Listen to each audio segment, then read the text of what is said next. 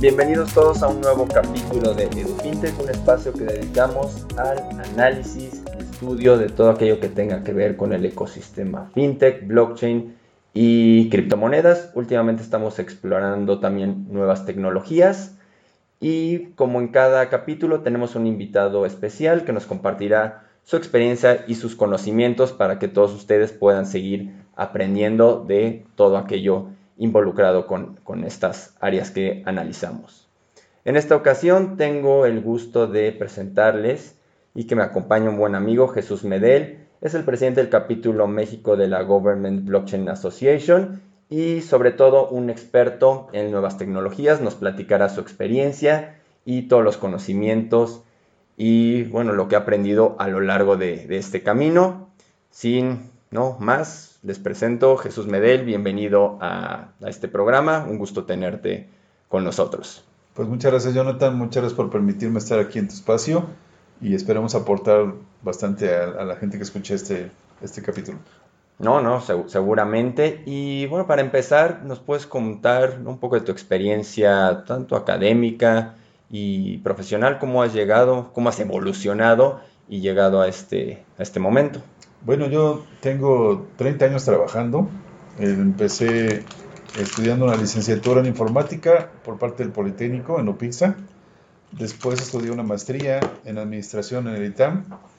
Y mi interés en nuevas tecnologías surgió, primero mi formación académica en, en informática, pues es como que es muy natural entrar a la parte tecnológica, pero tiene unos cinco años que empecé a meterme fuerte en la, en la parte de nuevas tecnologías, porque finalmente em, eh, en esta carrera tú tienes que estar aprendiendo todo el tiempo, te vuelves obsoleto muy rápido. Lo que yo aprendí en la carrera ya no sirve ahorita, entonces tienes que seguir estudiando todo el tiempo.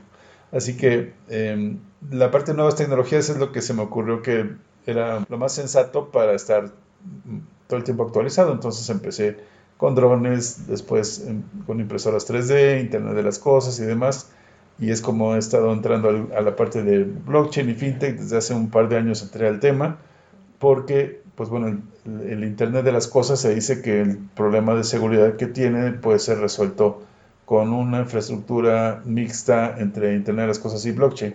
Entonces a partir de ahí empecé a interesarme en el tema blockchain después entré un poco más a conocerlo y, pues ya he seguido ahí un buen rato no enamorado de la tecnología Claro, sí, no, es, impactante los alcances y, la profundidad que tiene.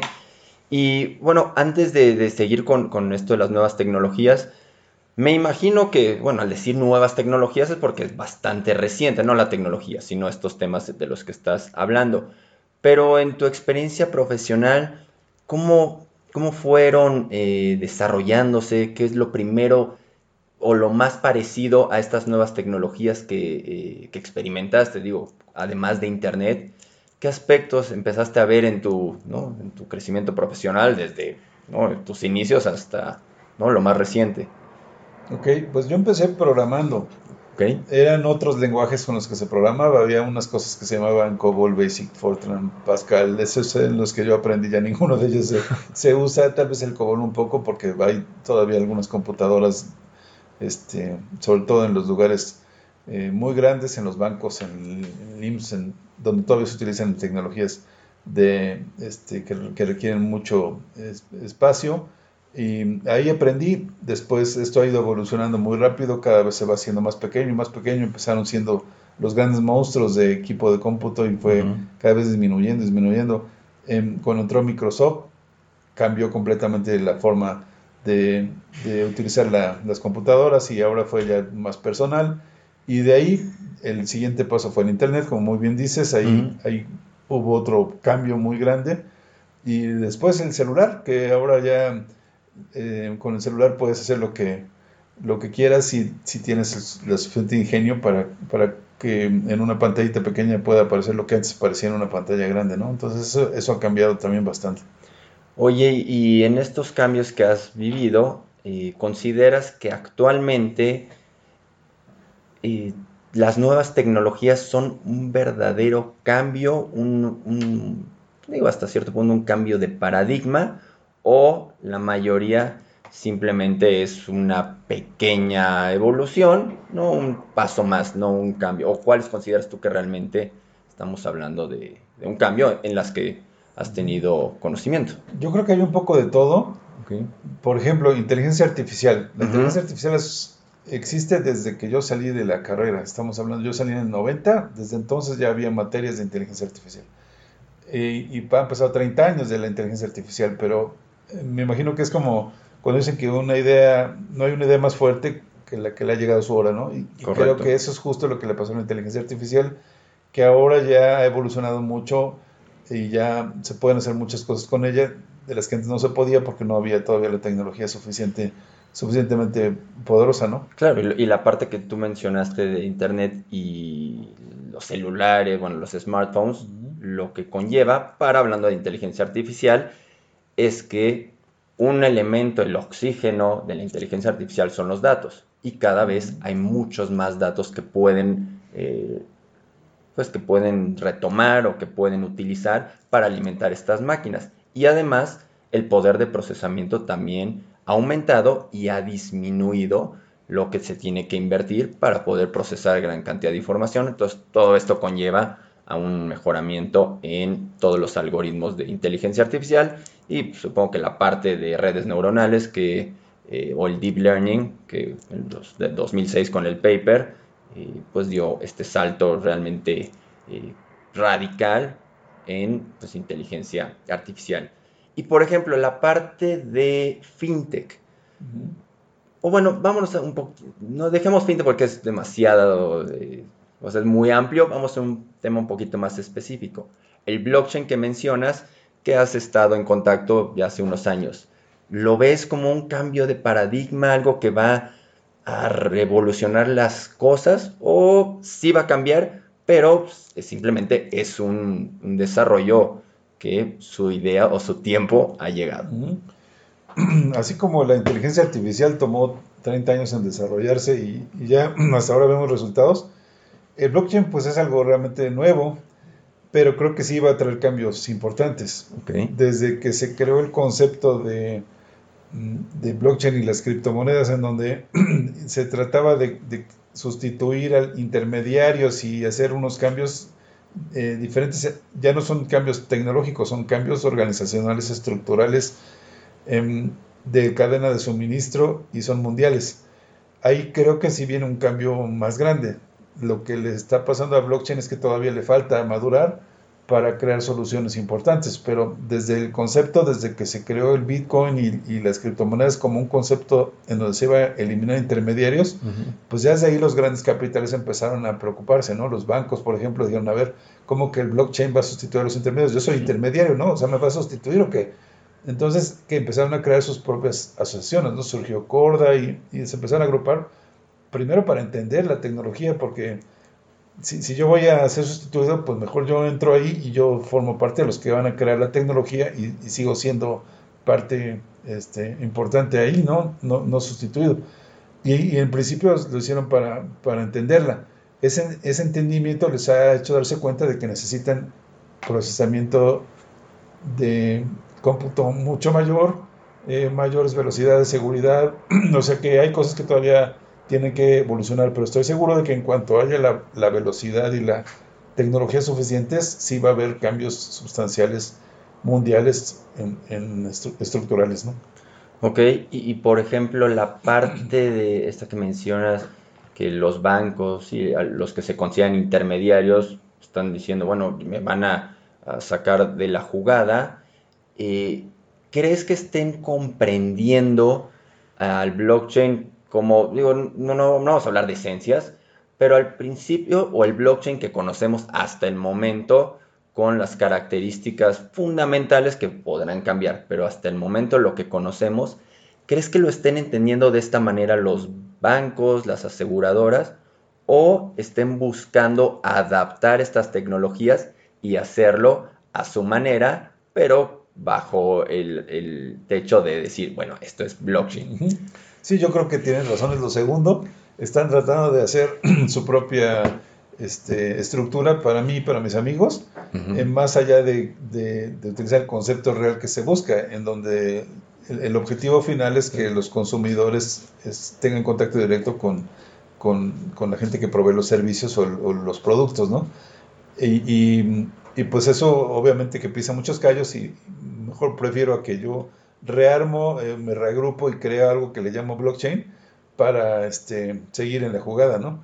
Y además, mucho depende de quién, de quién estés hablando. Por ejemplo, uno de los ejemplos importantes que se pone cuando hablas de blockchain es el, registro público de la propiedad, ¿no? En donde en varios países ya se han hecho esfuerzos y reales para utilizar el blockchain como propiedad, pero entonces eso significa que tal vez no necesites a los notarios o, o los notarios tendrían que utilizar eso como herramienta para poder hacerlo. El, gobierno utilizaría la herramienta para ya no necesitar notarios o sería algo en conjunto. O sea, son cosas que todavía realmente no se han definido y tal vez el que se mueva más rápido y más inteligente es el que se va a quedar con el mercado o a lo mejor no necesariamente se va, va a ir cambiando y, simplemente van a ser desplazados y tomando un nuevo rol.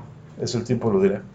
Claro, sí, y, esta parte, lo que mencionas, de, pues no, no necesariamente tienen que sustituirlos 100%, podrán, porque ahorita lo, como funcionan estas eh, entidades pues, de manera centralizada y ellos solo pueden hacer, eh, o más bien, tienes que pasar estrictamente por ellos y hacer todo el proceso con un notario para escriturar, pues ellos prácticamente hacen todo el proceso, ¿no? Es un ente central que sí funciona, eh, pues es cómodo ir con el notario y que haga todo el proceso, pero tiene ciertas desventajas.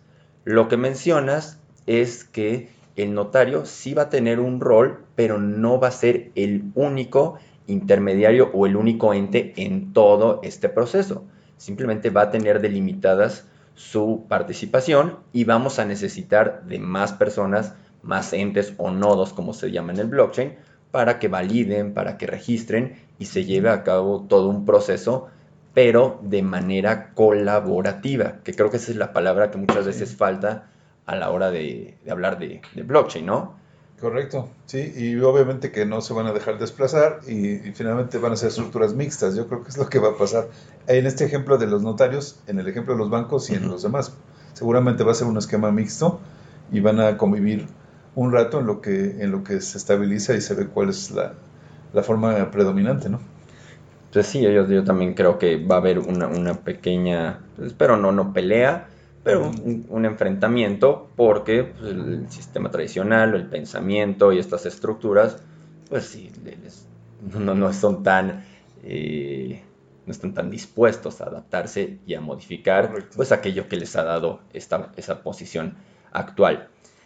Algo que siempre discutimos, y bueno, es, este, el conocimiento eh, de la gente, es que la mentalidad de un cierto grupo, hablando de los jóvenes, y por jóvenes también creo que está muy mal entendido, porque ciertamente yo no soy, no, soy uno de los jóvenes, no entro en ese grupo, pero pues, creo que esto va hacia todo. Todavía no tienes ganas, yo creo que estás dentro de los jóvenes. Bueno, exacto, todavía no, no, no tengo eh, ganas, pero bueno, cuando se habla de los jóvenes, digamos, no se habla de los que tienen hasta entre 18 y 25, 30, 30 años.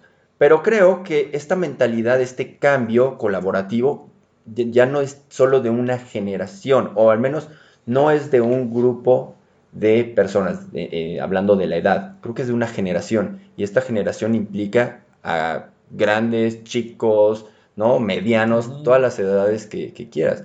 Creo que es toda esta generación, ¿no? Que estamos ahorita, no importa la edad, que está teniendo un, eh, un verdadero cambio y nosotros a través de lo, el individuo, si lo quieres ver de esta manera, estamos impulsando esta nueva generación de ideas sin necesariamente depender de pues ya un, o una universidad que, o un banco o un gobierno. ¿Cómo, ¿Cómo, lo ves tú? ¿Crees que estemos realmente enfrentando este cambio. Sí, yo creo que eh, es verdad, lo, estamos viviendo, sufriendo, como sea todos, pero creo que sí lo están impulsando la gente que tiene entre los 20 y los 30 años. Ellos son los que creo que son los que están empujando hacia, eso, ¿no? Em, yo el hecho de, empaparme de nuevas tecnologías, como comentaba, pues son temas que en ocasiones más bien los toman los más chavos, ¿no? Los, los, los, que están recién egresando de las universidades son los que toman los temas de nuevas tecnologías. Entonces es muy chistoso cuando yo soy el único que lleva traje en las, en las exposiciones, ¿no? Y ese señor, el de traje negro, ese es el que está exponiendo. Cuando es chistoso porque antes era una regla que todo el mundo tenía que traer su traje este, oscuro y camisa blanca y así, y eso ha cambiado, pero son reglas que han puesto los, los de 20, 30 años que están teniendo sus nuevos negocios, una nueva forma de trabajar, y ahí es donde yo puedo ver la, quiénes son los que están marcando la pauta de este, en, este, en estas tendencias, ¿no? Sí, sí, en eso estoy de acuerdo contigo, los jóvenes, ¿no? Tienen este, mayor impulso, flexibilidad, ¿no? Pues digo, en un ambiente, si lo quieres ver, digital, distinto al que mucha gente eh, conoció, entonces pues les da mucha más flexibilidad y un pensamiento digamos, no tan rígido, lo cual ayuda en, esto. Pero como hemos visto en, distintos eh, escenarios que, acudimos, pues va gente de todas las edades y están interesados y pues el ambiente realmente no es para solo un tipo de persona, es multidisciplinario, es colaborativo, entonces creo... Eso es correcto y, se puede ver, por ejemplo, en la, en la bolita que manda los, los mensajes en el Face, ¿no? O, o en el WhatsApp pues ya tendrá sus arriba de 60 años, pero entendió la tecnología y la utiliza, ¿no? O sea, finalmente están inmersos en un mundo y se tienen que adaptar si se quieren comunicar. Entonces sí comparto esa, esa parte de que finalmente esta, esta, generación, cualquier edad que sea, nos están tocando cambios grandes y nos está tocando... Em, somos, em, creo que tenemos suerte de estar en, en, ella porque se están generando cambios y somos parte de los cambios, a diferencia de de antes, en donde había unos cuantos que hacían los cambios, actualmente creo que es más grande la gama de personas que están provocando los cambios, ¿no? Sí, yo, yo también considero que cada vez más, más personas, digo los que faltan por, por entrar a, esta economía digital, si lo quieren ver de, esa manera. Y justo en ese punto quería comentarte, o quería no, eh, que nos platicaras, cómo ves la, educación, eh, en, esta, en esta época que ya, digo, mi punto de vista, y lo he comentado en ocasiones, es que la gente ya tiene que ser autodidacta. Está perfecto si vas a, a una casa de estudios, y pues vas a tomar un curso con tal o cual persona, pero creo que los jóvenes, y vuelvo a decir, de todas las edades, nos hemos vuelto autodidactas. Es la manera de... Así es como me imagino tú también has conocido todas las nuevas tecnologías, ¿no? Sí, correcto, porque no he tenido maestros para nada de lo, de lo nuevo, ¿no? Yo he tenido que aprender de aquí y de allá. Y, y los chicos que quieran estar, tomar la, el liderazgo en esto, pues sí tienen que ser autodidactas, lo, lo comparto. Y, este, y supongo que las universidades están viendo un poco lentas algunas de ellas para hacer los cambios que se necesitan. Lo entiendo porque son estructuras y, hay formas de trabajar, pero tal vez sí debería moverse un poco más rápido en, los temas tecnológicos para que no, tengas que ser tan autodidacta como lo estamos haciendo. Y, es verdad, ahora los, chicos que, puedan estar escuchando esto, pues sí tienen que estar conscientes de que pues tienen que moverse solos y, no, no porque nadie los vaya a apoyar, sino porque pues ellos solos tienen que impulsarse para este, aprender y ser autodidactas. Son, son temas complicados que requieren tiempo de estudio. Eh, no, se, no, es tan fácil entenderlos. por ejemplo, el blockchain, las criptomonedas, la criptoeconomía no es tan fácil. Tienes que dedicarle tiempo para entenderla. Y en general todo lo nuevo requiere de tiempo. Entonces sí, sí estamos teniendo que ser un poco autodidactas. Y yo diría, más nos vale ser bastante autodidactas. Claro, y, también unirnos, formarnos comunidad, apoyarnos. Y eh, en, este punto quisiera preguntarte, ¿qué está haciendo la Government Blockchain Association? ¿Cómo funciona? ¿Qué, ¿Cómo eh, junta a, las personas y, bueno, cuál es su, su objetivo? ¿Cómo lo estás llevando a cabo? Es una organización joven, tiene apenas dos años de haberse creado. Lo que pasa es que el, el, tema blockchain ha crecido muy rápido y ha rebasado inclusive a, los esfuerzos que están haciendo en la misma asociación. Lo que se tuvo que hacer es crear grupos de trabajo y cada grupo de trabajo especializado en, verticales o en algún tema. Pero este, la misma la misma ola está rebasando las posibilidades de, las de la organización de la asociación. Entonces, se ha enfocado mucho en capacitación, se ha enfocado también en, conocimiento, pero a veces es más la demanda de servicios que tienen hacia la, la Government Blockchain Association que lo que la misma esta asociación puede ofrecer. Entonces, tiene que moverse muy rápido y así es como he visto que se está armando, ¿no? La, la cuestión eh, de conocimiento es, es, algo que sí se ha pedido mucho.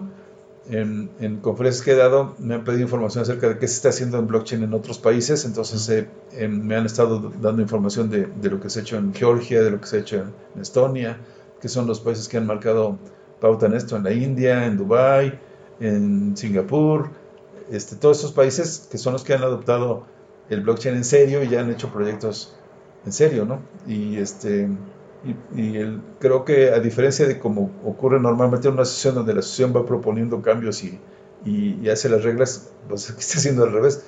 El mundo está, está haciendo que, que te muevas muy rápido. Oye, y en, en, justo lo que acabas de mencionar, y partiendo de esta, esta visión internacional que tienes y tu participación eh, en esta organización, ¿Cómo ves el desarrollo de México en, temas de blockchain frente a lo que están haciendo eh, otros países como los que mencionas, Dubái, Estonia, Georgia, eh, incluso Estados Unidos? Sí, normalmente siempre nos llevan algunos años de distancia, pero creo que en este tema no nos llevan tantos. O sea, creo que estamos muy a tiempo de hacer cosas. Ya se han hecho proyectos en México, prototipos. En realidad en el mundo se han hecho prototipos. Un, blockchain así muy grande que tú digas en, cualquier parte del mundo no lo hay. Puros prototipos. Y algunos prototipos muy bien hechos y muy desarrollados. Tal vez los de Estonia y Georgia son los que están más desarrollados y ya lo están implementando muy, mucho más en serio. Pero aún así, no es tanta la ventaja que nos llevan.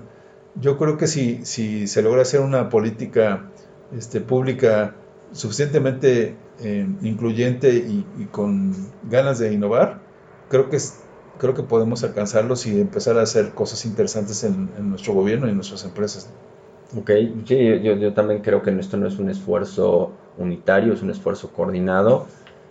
Y pues sí se necesita que el, el, gobierno apoye, no la manera tradicional, no eh, ser el guía y el líder de para dónde van las cosas, pero sí sumarse a las iniciativas, sentar bases, poner las carreteras donde transitará la gente. Digo, así es como yo, yo lo veo y lo que esperaría de, ¿no? de este gobierno. Sí, yo también creo que la parte de innovación va a ser muy importante y ahora que, que entren en, diciembre, este, pues ojalá escuchen a, todas las voces que, que, que, quieren platicar acerca de innovación y abramos este, foros y espacios y asociaciones y lo que se se haga, tenga que hacer para crear investigación mexicana, este, proyectos en México, eh, capacitación a los chavos para que estén preparados, porque demanda de, conocimiento hay, ¿no? Y, se ve cuando empiezas a, buscar programadores de blockchain que sepan de las herramientas de blockchain, pues no hay muchos. Y en el mundo tampoco hay muchos. O sea, son, pueden ser buenos mecanismos para para chavos que están recién saliendo de las universidades o de las este, carreras tecnológicas para tener trabajos eh, aquí o en extranjero o remotamente, porque finalmente ya no necesitas irte al otro país para trabajar para, para empresas internacionales, ¿no? O sea, opciones hay, nada más que, como dices, hay que agruparnos, hacer esto eh, en bloque, apoyarnos y rápido, yo creo. Sí, las cosas se están moviendo eh, a pasos agigantados y si no, no podemos dormirnos y esperar que bueno, alguien reaccione o que esto ya venga de otro país, porque es global y, al referirme a, global, es como tú lo decías, una persona en cualquier parte del mundo puede programar y el software escala. ¿no? Y ya no necesitas que esté en un país específico, no necesitas ir al país para aplicarlo, simplemente envías tu programa y bueno, se aplica y bueno, la gente que no, o si los países no están preparados, pues serán o se quedarán rezagados y tendrán que ocupar los programas que alguien más diseñó en otra parte. Justo eso esperemos no, no suceda y podernos sumar a, estos, eh, a este movimiento mundial. Oye, me, me, habías platicado que vas a dar un curso, un seminario, bueno, ¿cómo lo llamamos? Un, día de clases. sí. ¿Nos podrías platicar em, qué día va a ser? ¿no? Y al final eh, damos tus datos para que la gente te contacte. Pero, ¿qué estás buscando? ¿Sobre qué versa eh, tu curso? Y pues vamos platicando un poquito sobre él. Entonces, ¿cuándo lo vas a hacer y de qué es tu, curso? Como tú comentabas, sí tuve que ser autodidacta en, muchas cosas. Y esto ha hecho que, finalmente tenga conocimientos que no todo el mundo tiene y, creo que es justo que, que los, que los este, regrese, ¿no? Creo que una labor que tiene una persona es regresarle a la vida una parte de lo que te da. Y si a mí me dio conocimiento, creo que es justo darlo y por eso es que eh, quiero dar un curso este, bastante barato, de menos de mil pesos, para que la gente pueda este, conocer de nuevas tecnologías.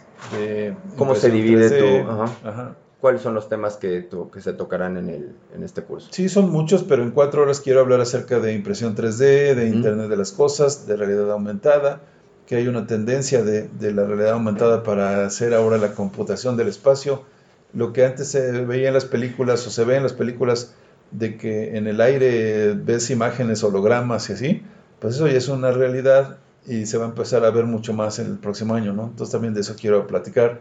Del 5G, que es la tecnología, la, el siguiente paso de la evolución de los celulares, que empezó con 3G, luego 4G y ahora viene 5G. El 5G va a multiplicar por, por 10 probablemente la velocidad de, de transacciones y eso va a hacer que que haya cosas mm, que se puedan hacer con mayor facilidad y ese tipo de cosas las que voy a platicar. Ya el, curso es pronto, el fin de semana del 23-24 de noviembre. Ok, es en, dos, en, dos, semanas. Sí, menos. Menos de dos semanas, exacto. Este, es un grupo pequeño, 15 personas no más, para que sea este, útil. Pues si son 50, 50, 60 no se va a aprovechar igual. No, no, Entonces, ese es el esquema de, de hacerlo pequeñito para este, que sea útil para las personas. Y muchas gracias por comentar. No, no, digo, es, es, valioso siempre que alguien, ¿no? Como tú dijiste, me parece elemental y lo más loable que transmitas y regreses aquello que alguien, me imagino, aunque haya sido autodidacta, pero seguramente alguien en algún momento se detuvo y compartió contigo esta información, que es justo lo que tratamos de hacer en este... Haciendo de alguna manera. Exacto, en este programa, compartir la información de la manera más objetiva y sencilla eh, posible.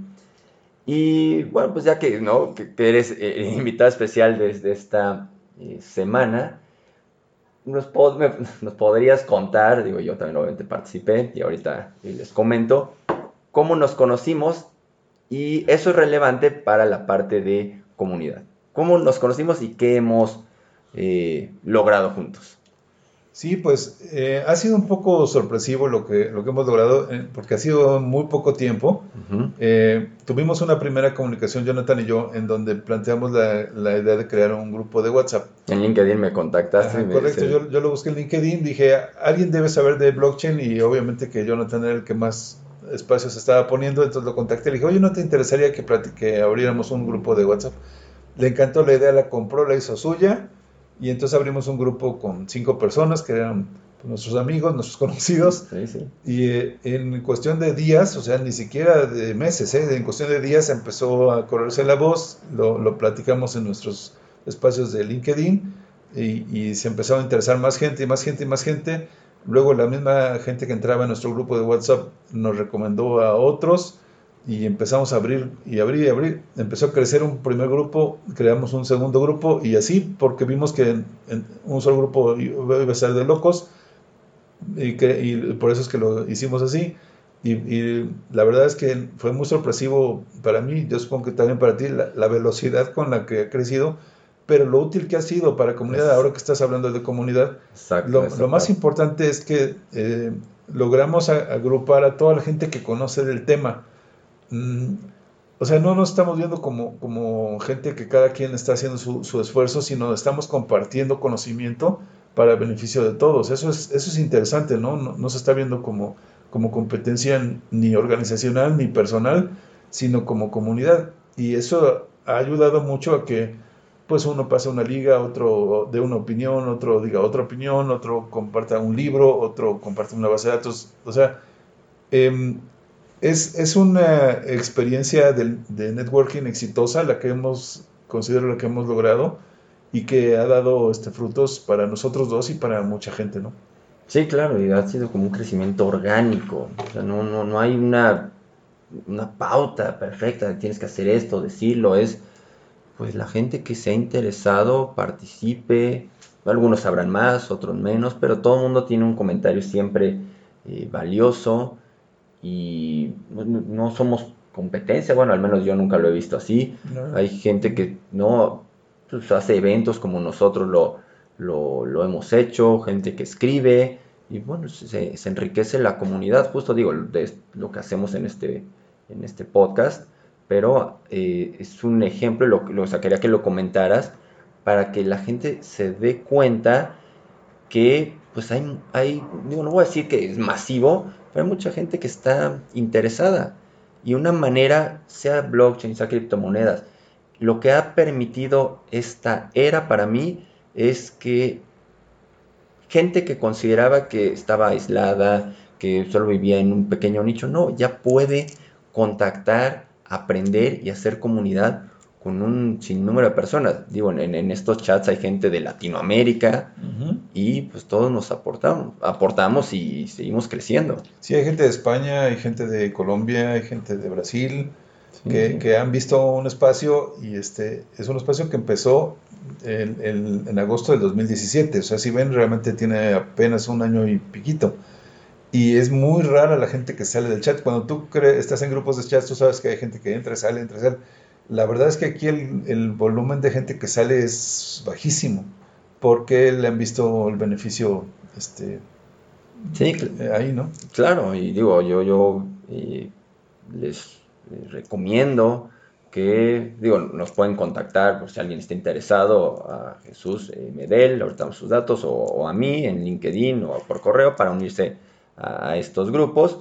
Pero fuera de eso, lo más importante es, o lo que yo les quiero compartir, que pueden formar una comunidad, que deben de unirse o ustedes hacerla porque realmente enriquece.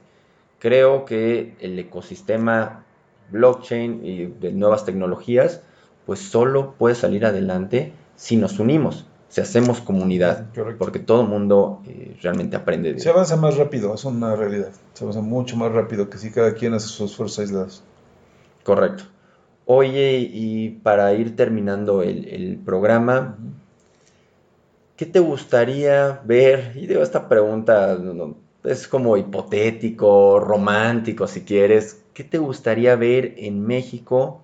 ¿Qué desarrollos en, puede ser en cualquiera de las tecnologías que, eres experto, en los siguientes cinco, en, los siguientes años? No, no vamos a un plazo específico. ¿Cómo te gustaría ver a, México en distintos ámbitos? Yo soy convencido de que necesitamos a las empresas para poder crecer, porque son las que dan empleo y, hay que apoyar no solamente a esas empresas, sino hasta a los emprendedores, ¿no? a, la gente. Pero para eso hay que crear infraestructura. por ejemplo, hay cosas que se pueden hacer en, un ejemplo así muy práctico es parques industriales. Un lugar donde las empresas puedan llegar y puedan establecerse. Pero ¿por qué no hacer esos parques industriales fortalecidos tecnológicamente? Por ejemplo, parques industriales inteligentes, así como hay ciudades inteligentes que tienen eh, elementos y sensores y así, pues puede haber también parques industriales inteligentes. Para que una empresa le, sea interesante entrar a un espacio que sea tecnológicamente bueno, que tenga infraestructura 5G, que, puedan hacer este, estructuras con blockchain, que puedan hacer intercambio de pagos con criptomonedas. O sea, una, esta parte hipotética que dices, a mí me gustaría ver parques industriales inteligentes que, después em, evolucionaran en que el mismo gobierno utilizara esa misma tecnología y que fuera un gobierno inteligente utilizando ello, que la gente en las calles también lo viera y, y bueno, tuviéramos aquí los famosos carros autónomos, por ejemplo, circulando con la suficiente tecnología para no ser hackeados y que no estén chocando, pero que sí este, eh, podamos tener un, un México Em, muy tecnologizado para aprovechar esas bondades y, este, y, poder brindar espacios para, este, para la gente, ¿no? Obviamente que aquí sería muy importante la educación, tenemos que fortalecer las, universidades. Mm, Em, no estoy seguro esa parte cómo, cómo hacerla porque cada universidad se jala por su lado y se necesitan también esfuerzos este, de grupo hoy en las, universidades para hacer cambios em, grandes, ¿no? Y eh, a nivel gobierno, como ya platicamos, creo que también, este, como muy bien dijo Jonathan, no se necesita un, gobierno este, em, sí, que, guíe, que, sea... Se necesita alguien que, que, que, sea un buen líder y que deje, y que deje, y que escuche, ¿no? Que, que sepa escuchar. O sea, que guíe pero que no sea eh, impositivo, digamos. Impositivo, ¿no? o sea, no, sé, como un tirano. Sino que entienda y, que escuche, a ver, ¿qué es lo que yo tengo que hacer? Pues yo opino que tú tal cosa, pues yo opino que esta otra cosa. llegar a un consenso y bueno, entonces, ¿están de acuerdo en que debiéramos hacer por lo menos estos lineamientos generales? Bueno, vamos a hacer un plan y empezamos, ¿no? Planeamos México 2035 o 2025. Correcto. ¿No? Es, creo que eso puede ser un, un buen avance. Sí comparto contigo todas esas eh, ideas. Ojalá se, se, materialicen. Igual yo creo que tenemos el potencial, el entusiasmo, la gente y bueno, pues hay que seguir trabajando en esto, formando comunidad, abriendo espacios, compartiendo como tu curso, información y bueno, eh, creo que tenemos un futuro prometedor, me gustaría creerlo, voy a apostar en ello. Y antes de eh, despedirnos, ¿nos podrías eh, decir o darnos tu contacto, tu correo electrónico? Empezar con tu correo electrónico, tu LinkedIn o cualquier otro que utilices para que la gente te busque por cualquier pregunta que tenga con respecto de lo que se habló el día de hoy y también para los que estén interesados en inscribirse a tu curso. Ok, pues para LinkedIn es muy fácil, nada más ponen en Google Jesús Medel Guadarrama y ahí salgo yo, no hay, no hay muchos Jesús Medel Guadarrama en el mundo. Entonces ponen eso y ya sale Jesús Medel Guadarrama en Google y, sale automáticamente ahí mi, mi, LinkedIn. Y para mi correo es jesús-medelmx arroba. Otra vez jesús-medelmx arroba yahoo.com.mx. Y me mandan un correo y ya de ahí platicamos. Perfecto. De todos modos, esta información la pongo en, eh, en el espacio de, del podcast. Abajo la, podrán encontrar una vez que se publique. Y bueno, Jesús, no me queda más que agradecerte por tu participación, por tu excelente disposición y que seas un evangelizador, embajador de, de este ecosistema. Estoy seguro que nos seguiremos viendo. Te voy a invitar de nueva cuenta al programa para que nos compartas ¿no? experiencias y lo que has vivido en... Nos faltó hablar de fintech, después hablamos de fintech. Nos faltó hablar, sí, nos faltó hablar de, muchas cosas, pero bueno, tiempo e información siempre va a haber.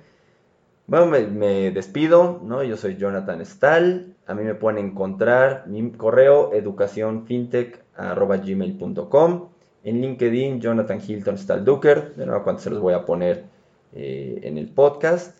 Y nos escuchamos próxima semana con un nuevo invitado para seguir hablando de todo aquello que sea de, importancia en el ecosistema fintech, criptomonedas, blockchain. Y últimamente vamos a estamos añadiendo nuevas tecnologías, así como lo que Jesús nos compartió el día de hoy. Nos escuchamos la siguiente. Muchas gracias. Adiós. Felicidades, Jonathan.